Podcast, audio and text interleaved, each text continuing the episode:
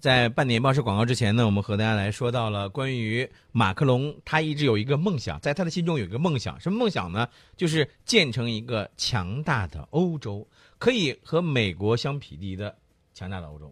你能不能把话说完了？嗯，人家还说了，可以与美国、中国相匹敌的强大欧洲。没错，嗯啊，你不能把我们给闪下去，对不对？嗯这个马克龙呢很年轻，今年三十九岁，他身上有一个鲜明的标签儿（括弧小鲜肉），虽然岁数大了一点，但是在政坛上啊还是很年轻的。嗯这个马克龙呢，他的这个履历令人非常的深刻，为什么呢？火箭式窜升，啊，精英教育背景，毕业之后先干公务员，然后进投行工作。金融啊，二十九岁的时候，他结识了时任总统奥朗德。二零一二年正式弃商从政，二零一四年出任经济部长，二零一六年辞职，以独立候选人身份参加总统竞选。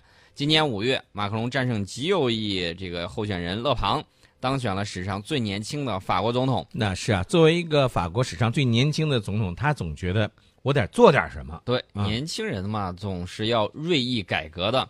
那么我们看欧洲现在面临的情况，欧洲呢给大家的感觉有点儿，哎、虽然是有这个贵族范儿啊，当然了，这个是这么多年沉积下来，但是呢，还有一种感觉让人觉得什么呢？懒洋洋，啊，这是人客观的这种感受。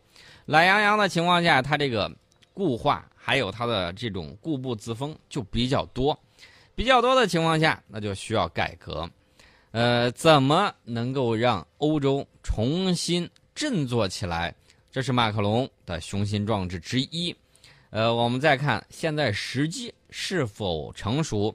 之前呢，这个欧洲振兴一直有两个发动机，两个引擎，一个是法国，一个是德国。德国呢，前些年跟中国关系比较好啊，转向速度比较快，然后经济持续发展。呃，这是在欧洲里头非常的罕见。法国呢，在前些年啊搞这种意识形态，然后呢背弃了戴高乐总统当年啊提出来的这个伟大的这个法兰西的这种口号啊，跟着美国后头混啊，混着混着就混成了小兄弟，而且没有自己的这种，我个人认为，最起码他的这个政治倾向比较倾向于跟随美国，结果就导致什么呢？导致他看很多东西的时候戴着有色眼镜，看不清世界发展的局势，导致法国本来应该可以在经济发展的这个道路上跟我们合作共赢，结果呢，它反而不如欧洲，呃，反而不如德国。所以德国近些年来持续发展，欧呃这个法国的经济反而是低迷不振。所以说，如果想让这个法国在欧洲再次伟大，这个马克龙呢要做的一件事是什么呢？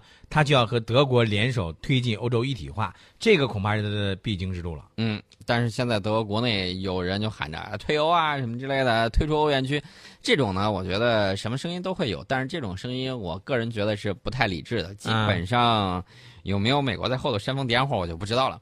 这马克龙建议应对难民潮，首先要建立这个欧洲申请避难局，对难民的身份进行审核，逐步建立一支欧洲边境警察部队，加强欧洲边境检查，并且遣返非法移民。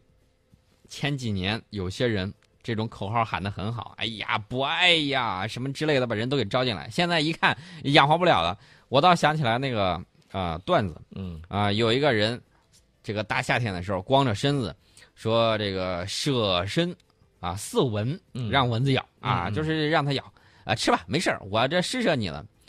突然呢，这个神仙变成了一只老虎来试探他。他说：“哎呀，不好不好了，老虎来了，请不起你这大客，请不起你这大客 啊！这个一点心一点都不成啊！嗯那这个情况呢，有点像欧洲这么一个现状。但是现在欧洲这个现状呢，应该说也不是一天两天这样造成的。还有一个，刚才你提到这个难民这个问题呢，咱们要说两句的就是什么呢？就是因为马上这个欧洲的冬天也要来临了，对吧？那么在这种情况，就就是他们的一些呃难民的问题面临的这个冬天，他们该怎么办？难民呢，冬天自有欧洲人去解决。啊当时他们接了人之后，后来发现不对味儿了啊，先是求着美国说你接点儿呗，美国说放心，兄弟你先撑着，我肯定接，但是有一点，我得严格审核，不能把恐怖分子放进来。嗯呃，美国给设了一道坎儿，反正你也不可能这个弄个救生圈就游过大西洋跑到美国去，对不对？嗯啊，这美国就在那儿看笑话，然后德国找到我们说：“哎呀，你来接见难民吧，我们国家这么多人，养活都不容易，对不对？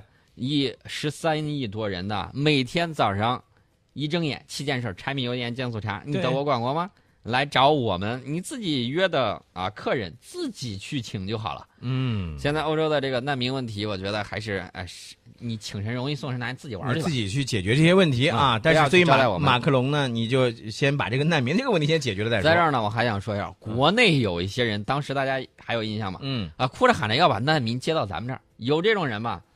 我建议难民先去你家，先去免费住上一年两年，你自己先感受感受啊，看看他的生活习惯，还有这个宗教信仰跟你一样不一样，然后你再再来废话。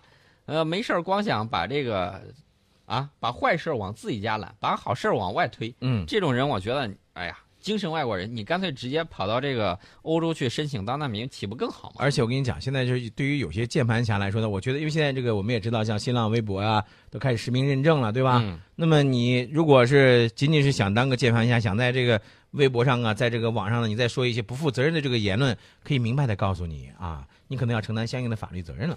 呃，另外呢，我想说一点，这个马克龙啊，除了说应对难民嗯，这个事儿呢，很抓人眼球，而且很抓人心。法国、德国早都想这么干了啊，就是普通人啊，深受难民之苦的，早都想这么干了。你包括还有几个小国，比如说这个捷克啊，我就不要；还有波兰，妈甭往往这儿放，门都没有。嗯坚决不要。啊、欧洲法院去制裁人家啊，去谴责人家，人家马上就给顶回去了。爱要你要，我反正是不要，不接受摊牌。那么马克龙打了这张牌，我觉得认为是抓到了点上。还有一点呢，就是很重要的，你这个是燃眉之急。接下来有什么事情呢？接下来有一个事情还是经济，说一千道一万都是经济问题。这个克林顿曾经说过啊，这番话，呃，不是什么问题，就是经济问题。经济方面，马克龙主张多速欧洲。什么叫多速呢？就是加强法国与德国之间的协调，在欧元区核心建立强有力统一预算，设立欧元区财政部长职位。马克龙指出，在支持欧元区各国进行经济改革的同时，欧盟应有更多的手段和工具，保证欧元区经济增长，并有能力应对各种经济危机的冲击。呃，这个情况我觉得，呃，如果做成的话，对欧洲来说无疑是一支强心剂。呃，但是呢，你不用提防别人，你看看美国会不会让你干得成？最起码我知道，法国啊，当时去打利比亚的时候，美国在后面撑着啊，法国说我来，放着我来，跑得很快。打完之后，大家看看结果，有的时候打仗并不能解决问题，战争你虽然打赢了，但是战略你完全完蛋了。比如说地中海战略，我看现在他想整合地中海周围这一圈，恐怕是很难了，而且是难上加难。这就是打赢了一场仗，却输掉了整个战争。你整个战略完了之后，你说谁最高兴啊？肯定是看你笑话的人高兴啊。人家当然不希望欧洲能够紧密的团结起来。当时欧元刚成立，人家就打了南联盟，然后导致你内部自身出现问题。有了第一次，还上第二次当，还准备上第三回吗？我觉得应该擦亮眼睛，好好看一看。呃，我个人认为呢，这个二桃杀三士的故事，你们应该好好学一学。嗯另外一点，呃，就是我个人觉觉得啊，呃，这个欧洲能够稍微强一些，还是有一定作用的。呃，可是现在刚才我们不是应应该也说到了，因为如果要是想这个马克龙改造欧洲的话呢，必须要和德国联系起来、联手起来。嗯但是我们也之前说到了，默克尔虽然是第四任连任了，是吧？嗯呃，在这个任期当中，其实默克尔他的这个任期啊也不太好过，他也面临到一些种种的，比如像类似于难民啊等等经济啊等等这些方面的这个问题。呃，莫大婶现在面临的问题有一个很关键，就是什么呢？就是赢到了大选，但是丢失了席位，这个事儿呢就容易受到掣肘。呃，另外一点呢，这个马克龙提出的这个很多主张已经在推进啊、比如难民问题，比如说边境管控的问题。但是有一点，就是欧盟既有的程序使得工作推进非常的缓慢。给你个二十年的时间，人家马上都生一代人出来了啊。所以说呢，这个事情还是从速为宜的比较好一些。对，嗯，说完他们，其实我要给大家说一个大家非常关心的事情，也就是我们连续两天来一直在讨论的事情，嗯，就是关于库区公投的事情。库区公投的事情呢，我们要在这个广告之后呢，继续和大家来聊了。大家呢也可以在三分五十秒之后呢，继续关注我们的《听世界》。好，来继续回到我们的节目当中。嗯，我们说大家最关心的伊拉克库尔德自治区独立公投的事情，这个结果呢出炉了啊！这个百分之九十二点七三的选民呢支持独立，伊拉克库尔德自治区的领导人巴尔扎尼，呃，宣布这个独立公投取得了胜利。但是周边国家的反应可不是这么一个情况。我们按照这个亲属远近，大概给他排一个顺序，或者说啊，最着急、着急、态度暧昧、支持，我们给大家排一下。先说这个最着急的伊拉克政府，伊拉克中央政府非常的着急。呃，为什么呢？如果他们分疆裂土弄出去一块之后，把这个油田啊，他现在控制区不仅仅是当时他啊这个库尔德自治区那一部分，还有现在实际控制的一些省份以及油田。这要分出去的话，绝对是一大杯羹。伊拉克中央政府现在最着急、最上火是他，然后呢，接下来排谁呢？我觉得要排到伊朗。伊朗对这个事儿也比较郁闷，啊，伊朗的这个行动呢，我们可以看行动，我们不光说看你有什么样的这种反应，我们看具体行动。伊朗是把他的这个空中通道给他封了，啊，这是直接出手了。伊朗是这一个一个态度，然后接下来再往下排，我觉得应该排到土耳其。土耳其这个态度相对来说，怎么说呢？你看表面上很严厉啊，又是搞军事演习，又是想这个动用实弹，甚至还派战机过去炸了一波。嗯，但是呢，我们要知道，这个土耳其在过去几年时间里头，对待伊拉克库区这波人的这个态度，相对来说，我觉得有些超脱，甚至有些暧昧，因为他们多次会面。甚至呢，表达了互相支持，但是随着这种形势的这种转换，有可能会什么呢？有可能，呃，三百六十度大转弯。按照他的说法啊，咱正常的表达是一百八十度大转弯 啊，人家可能会说我们跟恐怖分子有三百六十度的不一样，那不还是转回去了吗？啊，这个说法是个梗。我们接着往下说，呃，谁对他们的这个态度相对来说会好一些？叙利亚。叙利亚政府跟叙利亚境内的这个库尔德人呢，这个表态，大家待会儿都可以玩味一下。我们待会儿给大家细说。还有一个国家肯定是支持的，你知道谁吗？嗯，以色列。对啊，以色列肯定是支持的。以色列，我觉得他其实这个心理啊是很微妙的，你知道吗？他为什么支持呢？他其实我我个人看法啊，他是有点这个唯恐天下不乱那种感觉。有这个，你说有没有这种感觉？嗯，伊拉克政府呢是威胁禁飞往返库区的国际航班。嗯啊，这个二十六号的时候进行了警告。那么伊拉克的总参谋长访问伊朗，加强两国军事合作，意思就是我自己搞不定他，嗯，你能不能啊给我协调协调，然后推动军事合作的这种发展？他此行就是想与协调跟伊朗啊协调行动，共同对这个库区施加压力。呃，然后呢，我们也看到这个加尼米。啊，还曾访问过土耳其，就是伊拉克的陆军总参谋长。嗯，他并并且他跟这个土耳其的军方官员呢发表了声明，说公投非法，伊拉克的领土完整不可侵犯，有这么一番话。